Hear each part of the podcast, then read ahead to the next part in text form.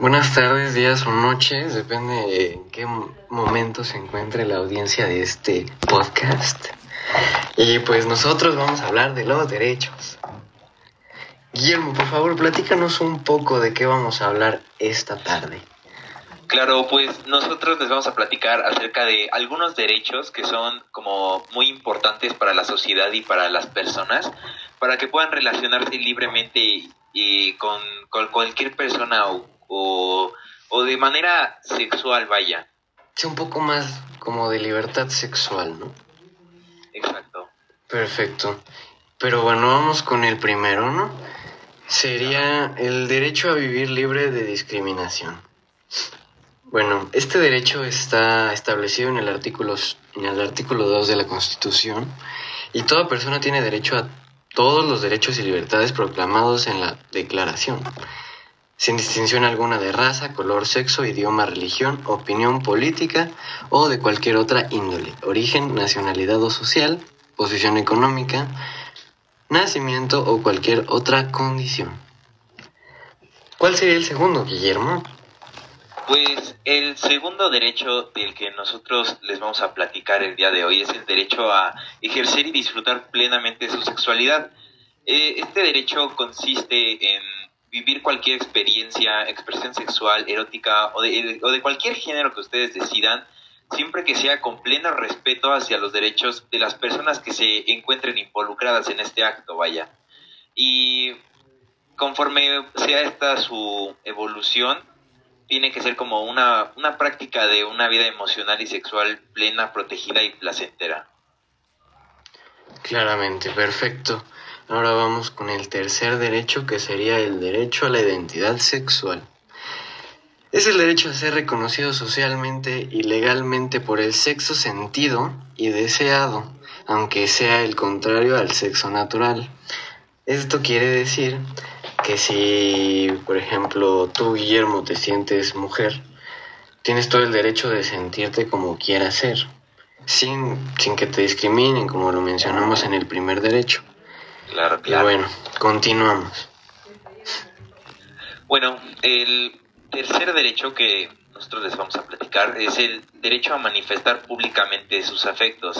Y pues vaya, como su nombre lo dice, eh, no hay nadie que te pueda negar o prohibir eh, relacionarte de manera de manera afectiva, vaya, con, la persona que tú escojas en, en las vías públicas, ¿no? Debe, debe garantizar el, estado de seguridad hacia, hacia todos los jóvenes y adolescentes que, que ah, para que puedan expresar libremente sus ideas y afectos. Claro, claro. Y algo había escuchado yo sobre que ningún reglamento estaba sobre la constitución o algo así había escuchado en algún lugar.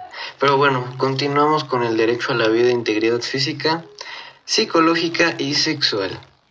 Este derecho a la vida, a la integridad física, psicológica y sexual es este a que no se le someta a ningún tipo de tortura ni tratos crueles o inhumanos o desagradantes a cualquier persona.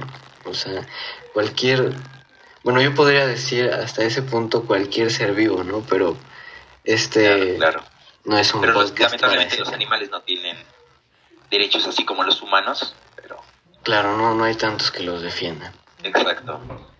Pero bueno, por el día de hoy hemos terminado. Muchísimas gracias a toda la audiencia de este podcast. Nos vemos en la siguiente. Hasta luego. Mi nombre es Luciana, tengo 18 años y soy pansexual. ¿Sabías que existen derechos sexuales para adolescentes y jóvenes? Sí sabía, me parece que cuando cumples 16 años como que ya puedes como, o sea, como que ya puedes empezar tu vida sexual desde antes, pero tus derechos sexuales empiezan como desde esa edad. Según yo, ese es mi, creo. ¿Has tenido o tuviste obstáculos para identificarte sexualmente? al ser pansexual y ser una mujer trans, um, hubieron muchísimas cosas que, que eran como, ¿por qué tengo que yo pasar por esto? ¿Por qué no puedo ser normal, no entre comillas? Porque la, la sociedad siempre fue muy dura conmigo Y ya ahorita que ya tengo tres años desde que empecé mi transición, hay muchas cosas que ya he ido superando y que he empezado a amarme a mí misma muchísimo más y pues sí, he ido como mejorando conmigo misma muchísimas cosas. ¿Llegaste a sentir mal por comentarios o acciones sobre tu identidad sexual? Sí. Durante toda mi vida y todavía hasta la actualidad hay muchísimos comentarios que me hacen hacia mí por ser, por ser trans y por mi orientación sexual. ¿Qué cambiarías en la sociedad para hacer cumplir los derechos sexuales? Primero que la transfobia, la lesbofobia, la homofobia y la bifobia matan. No solamente es una opinión. Um, y también, o sea, generalmente cuando se habla de nosotras las mujeres trans, se nos ridiculiza o cuando hablan de algún crimen de odio que, o sea, que fue perpetuado hacia mi comunidad, se nos hace misgendered. O sea, que no se nos respetan nuestros pronombres. Entonces, pues hay muchísimas cosas que todavía como que quiero que cambien dentro de la sociedad, o sea, que se nos respeten nuestros derechos y que nos den también derechos que nos corresponden equitativamente, ya que um, no sufrimos lo mismo que una persona cisgénero, entonces pues sí. ¿Has recibido algún tipo de discriminación por tu orientación sexual? No son respetados. Um, por ejemplo, si yo llego con mi identificación oficial y ve, o sea, que no he cambiado como mi nombre legalmente, eh, probablemente sufra transfobia en alguna de esas instituciones. para muchos hombres trans no pueden abortar porque solamente se puede, pueden abortar las mujeres. Entonces, no, no, no son respetados nuestros derechos como personas trans. Mm, entonces, pues, no, todavía hay muchísima transfobia en este país y en muchísimos más países.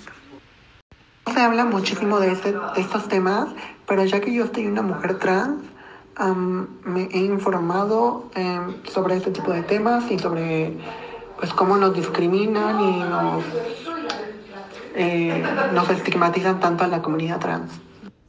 ¿En tu casa se habla de derechos sexuales y reproductivos? Sí, sí me considero una persona que conozca sobre los derechos sexuales y sobre este tipo de tópicos. Me considero una persona que está bastante informada de... Alejandro González Manning, 17 años y soy gay. ¿Sabías que existen derechos sexuales para adolescentes y jóvenes? Sí, sí sé que hay derechos sexuales para adolescentes y jóvenes. ¿Has tenido o tuviste obstáculos para identificarte sexualmente?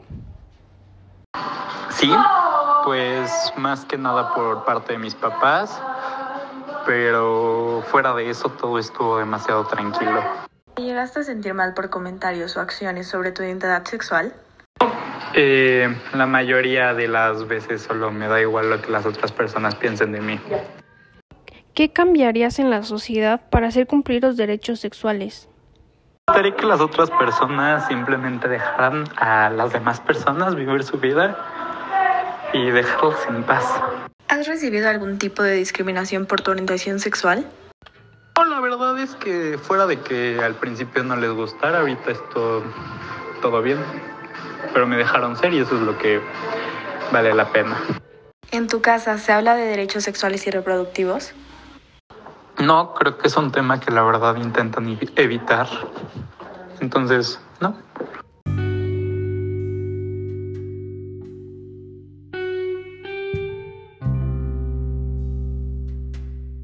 Vivimos actualmente en una sociedad donde está estipulado que la mujer debe estar con el hombre y el hombre con la mujer.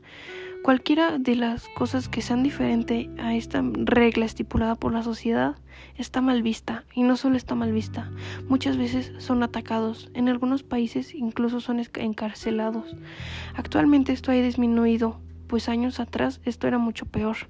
Y esto ha disminuido gracias a la batalla de las comunidades, a romper estos estereotipos que han sido estipulados por la sociedad. Con este trabajo, mi equipo y yo confirmamos una vez más que amor es amor, que hay que saber respetar y hay que valorar las ideas, las creencias, puntos de vista y cada cosa que tenga que aportar cada persona pues eso es lo que nos hace únicos como personas. Lo bonito de la vida es que cada una de las personas tiene algo diferente para aportar. Y también al nosotros normalizar que amor es amor, le quitamos un gran peso de encima a todas las personas pertenecientes a la comunidad, pues ellos reciben muchas críticas que no deberían recibir, muchas veces de la sociedad, muchas veces incluso de su familia. Hay que darnos cuenta de que ellos tuvieron que pasar mucho para identificarse sexualmente, pues en una sociedad donde está estipulado una regla en la que la mujer va con el hombre y viceversa, es muy difícil contradecir esta misma regla, pues muchas veces sienten sentimiento de culpabilidad por sentir otros gustos o atracciones hacia otro hacia su mismo sexo o gustos diferentes a lo estipulado. Hay que darnos cuenta de que todos somos personas muy importantes, que todos somos únicos y que somos libres de sentir y de expresarnos de la manera en la que queramos sin dañar a los demás. Esta es la conclusión con mi equipo. Finalmente, amor es amor.